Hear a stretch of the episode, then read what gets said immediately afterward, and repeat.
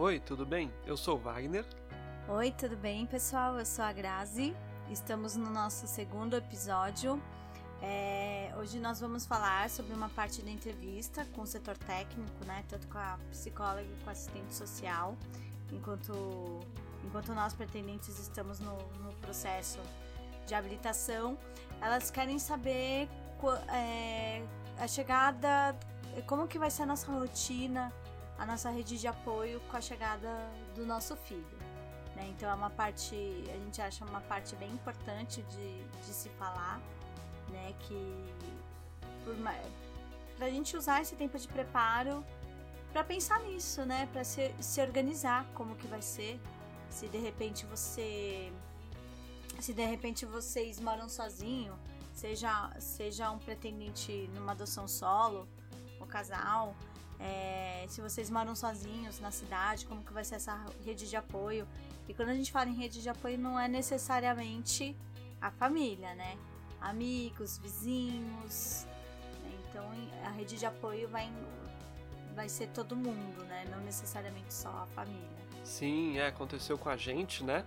Então, quando você estiver se preparando aí para as entrevistas, já tiver com a entrevista agendada, leva isso em consideração porque além do perfil, que todo mundo se preocupa muito com o perfil, né, que a gente até abordou no outro episódio. Então, ah, qual vai ser o perfil de criança maior, menor? Que isso é importante que o casal esteja bem desenhado e mesmo se for uma adoção solo, que isso esteja bem amadurecido, né, na sua cabeça. Esse de questão de rotina também é perguntado. Então, as perguntas ali, por exemplo, vão podem te perguntar, por exemplo, como que vai ser sua rotina quando seu filho chegar? Então hoje você de repente já tem as suas atividades. Como que vai ser? Que horários essa criança vai para a escola? Que horas que ela não vai? É, como que vai ser, como que vai ser o seu período de licença, né? De ma licença maternidade, licença paternidade, que é um direito nosso. Sim. Né? Independente, independente é um direito nosso. Então, como que vocês vão se organizar? É, e depois a volta ao trabalho, como que é o trabalho? né? Eu, por exemplo, trabalho de casa, para minha rotina ficar mais flexível. Então, tudo isso é levado em consideração. Tá, que horário? Aí, se a criança já tá, já tá em idade, idade escolar, como que vai ser?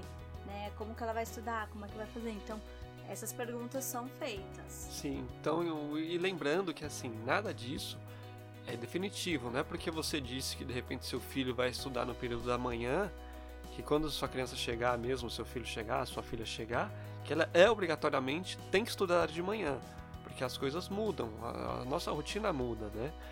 Então é importante que fique claro esse tipo de informação, mas que você tenha em mente que é bom ter já isso desenhado na cabeça, porque é como qualquer outro planejamento, mesmo que você tivesse um filho biológico ali que tivesse uma gestação de nove meses, de 40 semanas, aquela coisa toda, você já começa a desenhar na cabeça como que vai passar seu dia, essa coisa toda, como vai ter um membro novo na família, isso também vai ter que acontecer. Então sempre, ah, meu filho vai fazer academia, vai fazer inglês, vai fazer natação, ou não vai, ele vai para a escola, tá? Vai para a escola integral, vai para a escola de manhã. E também tem a questão, até nos, nos casos mais extremos assim, que de repente, se te der uma dor de barriga, você tem com quem deixar seu filho para você ir até o hospital? Não tem? E como a Grazi disse, a rede de apoio não é só seu irmão, seu pai, sua mãe, sua irmã, são os amigos próximos, são vizinhos, entendeu? Então, de repente, tudo isso é importante que você tenha para não chegar lá na entrevista também. Quando for perguntar sobre isso, falar: opa, não sei, nossa, é mesmo, o que, que eu vou fazer quando me der uma dor de barriga? Uhum com quem eu posso tentar deixar meu filho. Não é, quer é... dizer que você vai ter que deixar o filho com essa pessoa, mas é importante que você já tenha na cabeça essa rede de apoio que poderá te auxiliar nesse momento. É, e a gente não quer deixar ninguém desesperado. Ai, meu Deus, eu não tenho, como que eu não vou? Não, isso não é, isso não é, ah, então eu não vou ser, eu não vou ser habilitado porque não, não é isso. A gente, é. a gente quer é trazer, mostrar para vocês essa que vai ter essa parte, né? Normalmente Normalmente é, fizeram, o setor técnico nos perguntou tudo isso com outros, com outros amigos, outras, outras pessoas que, que adotaram também, foi perguntado isso. Então a gente achou importante trazer, trazer isso para vocês. Sim, eles também acabam perguntando como é o nosso relacionamento com a nossa família também. Sim. Então eles perguntam dos nossos pais, se a gente tem irmãos, como que é essa rotina, como que é, por exemplo, no, no trabalho, se a família elas se encontram com frequência. Isso tudo você não vai mentir, você realmente vai dizer o que acontece. Se você não tem uma família próxima, ok, não tem problema nenhum quanto a isso também, mas você tem que ser sincero Sim, e dizer. O, o setor técnico é, ele pergunta isso para conhecer vocês, né? Para conhecer o, o pretendente, não é? Ele quer saber. Então essas perguntas ele faz, vai fazer parte do, da habilitação. É, e, sempre lembrando, não é que tem que ser tudo decoradinho.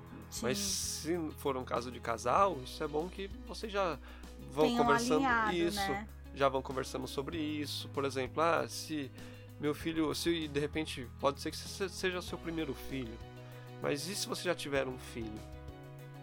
E quando esse novo filho chegar, essa nova filha chegar, ele vai estudar na mesma escola? Vai ser no mesmo horário? Não vai? Ah, se não for, como que vai fazer para levar? Quem vai buscar? Uhum. Então tudo isso é perguntado pra gente. Nós passamos pelos dois processos, né? A gente passou pelo primeiro processo de adoção, que foi perguntado como seria a rotina, e agora com a chegada da nossa filha, também teve perguntas, principalmente porque o Gabriel já faz parte da nossa rotina. Então nosso filho já está ali com a gente. Então como que a gente vai trabalhar isso? Né? Como que de repente vai funcionar a interação com eles, né? É. É, como, como que a gente foi preparando o Gabriel durante esse tempo, né? A gente tá, a gente conversa com ele, conversou com ele desde o início, né? Desde quando nós decidimos. É, e um, uma dica interessante que a gente até teve nessas, porque a gente sempre dizia e perguntava para ele, né, se ele queria ter um irmão, uma irmã. Lógico, criança, né, não sabe muito bem o que é esse tal de irmão, irmã aí meio que a resposta padrão era não, né? ah, não. Filho, você quer ter um irmãozinho, irmãzinha? Não, não. E aí a gente foi explicando para ele, conversando, e ok, acho que ele respondia o que a gente queria ouvir. Pra ele não, não tava importando, ele não tava preocupado com isso ainda, né? E nos, na entrevista com, com a psicóloga, a gente comentou isso com ela, né? E ela deu uma dica pra gente. Ela falou assim: Mas vocês vão deixar de ter um outro filho por causa da resposta dele, se for negativa? A gente parou para pensar e falou: não, a gente vai ter outro filho, mesmo assim. Sim. Ela falou: então isso não é o tipo de pergunta, não é a pergunta mais correta a se fazer. Na verdade, vocês vão informar para ele que ele vai ganhar um irmãozinho e uma irmãzinha. Sim, porque a decisão, é, o nosso desejo. É, a decisão era nossa. A... Nesse caso, a decisão não era dele. É. Apesar dele fazer parte de todo o processo, a gente deixa isso muito claro com ele, né? Isso foi perguntado também. Então, assim, ó, filho, vai ter um irmãozinho e uma irmãzinha né? E por aí vai. A gente sabe que de repente tem tem casais aí com filhos que às vezes perguntam, e às vezes tem filho porque diz que o filho quis sempre ter um irmãozinho, uma irmãzinha. Mas na adoção é tudo um pouco diferente, né? A gente tem que querer muito ser pai e ser mãe. Ah, a gente não é por acidente, né? Não, não. Nós, não, nós não nos tornamos pais através da adoção por acidente. Não, então... nunca. Então.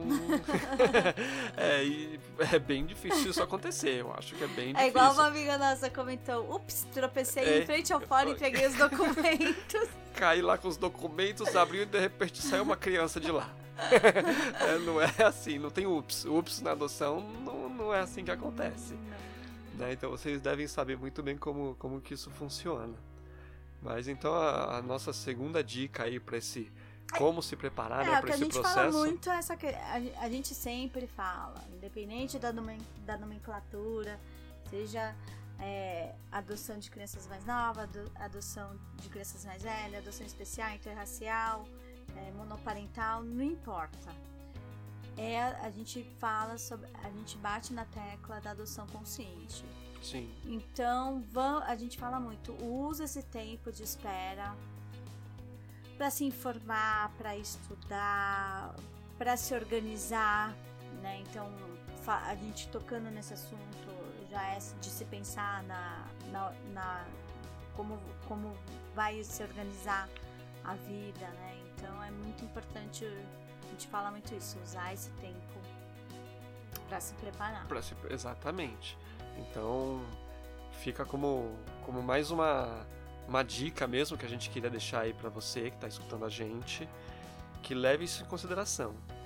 E se, por exemplo, é que pense, né, que que reflita como que como que vai ser, né? Porque como nossos filhos, como a gente recebe a ligação, nossos filhos é igual a gente fala, uma, uma gestação biológica, são, daqui nove meses você sabe que seu bebê vai estar tá lá. E na adoção não. Então, imagina seu telefone tocar e você não sabe nem como que você vai fazer. É. Né? E se, ainda mais se você, por exemplo, se você tá. Se a idade da sua criança, você colocou uma, é, vários anos, de repente. E você tem, né, tem que se organizar. Isso, então, é assim, não é porque você tá, vai fazer a reunião na semana que vem, por exemplo, que você tem que imaginar como vai ser sua rotina daqui 2, 3, 4, 5 anos, quanto tempo for levar esse processo de adoção. Você tem que levar em consideração como seria hoje. hoje. Então lembra disso. Se meu filho chegar hoje, como que eu consigo minha rotina? Os amigos sabem? Ah, sabem. Com quem eu posso contar? Será que eu posso contar com todos? E com meus vizinhos? E com meu pai, com minha mãe, com os avós, né? Uhum. Com os tios, se eu tenho irmão, se eu não tenho. Então isso tudo é importante que nada é definitivo nesse Sim, processo. Sim, porque a gente sabe que é. em seis meses é, você pode mudar de trabalho, pode mudar de cidade, é. várias coisas podem acontecer. Mas é sempre bom, é, a gente acha importante. Sempre, sempre nessa entrevista é o que seria hoje. A minha rotina hoje seria dessa forma. E você não vai ser penalizado lá na frente se for essa mudança. Porque a gente até... Não, no período a gente, é... te, a gente nós precisamos mudar de casa no meio do, no meio do processo da nossa segunda filha. E, e ok, mudamos, okay. informamos o, a vara da infância. Por vida... sorte, pra gente foi fácil porque a gente mudou pro mesmo bairro. Então, hum. isso não mudou a vara da infância, então até foi um processo um pouco mais simples, mas nada impede de você mudar de cidade também. A gente por, pode até conversar trabalho, num, num é. próximo episódio aí sobre essa questão de mudança, né? Então, fica a nossa dica aí, né, que a gente tem para passar para vocês. E a gente vai vai trazendo mais assuntos relevantes aí para te ajudar nesse processo de espera e, e preparação, né? Exatamente. tá bom? Tá, então. Até então, até o próximo episódio e qualquer coisa nos encontre nos nossos canais. Isso, no... nas nossas redes sociais. sociais se quiserem falar com a gente. E se ainda não escutou o primeiro episódio, que a gente também fala sobre a preparação, mas muito focado no perfil, é só encontrar a gente lá nos principais players aí de podcast, tá bom? Tá bom? Um beijo, até a próxima. Até a próxima. Tchau. Tchau.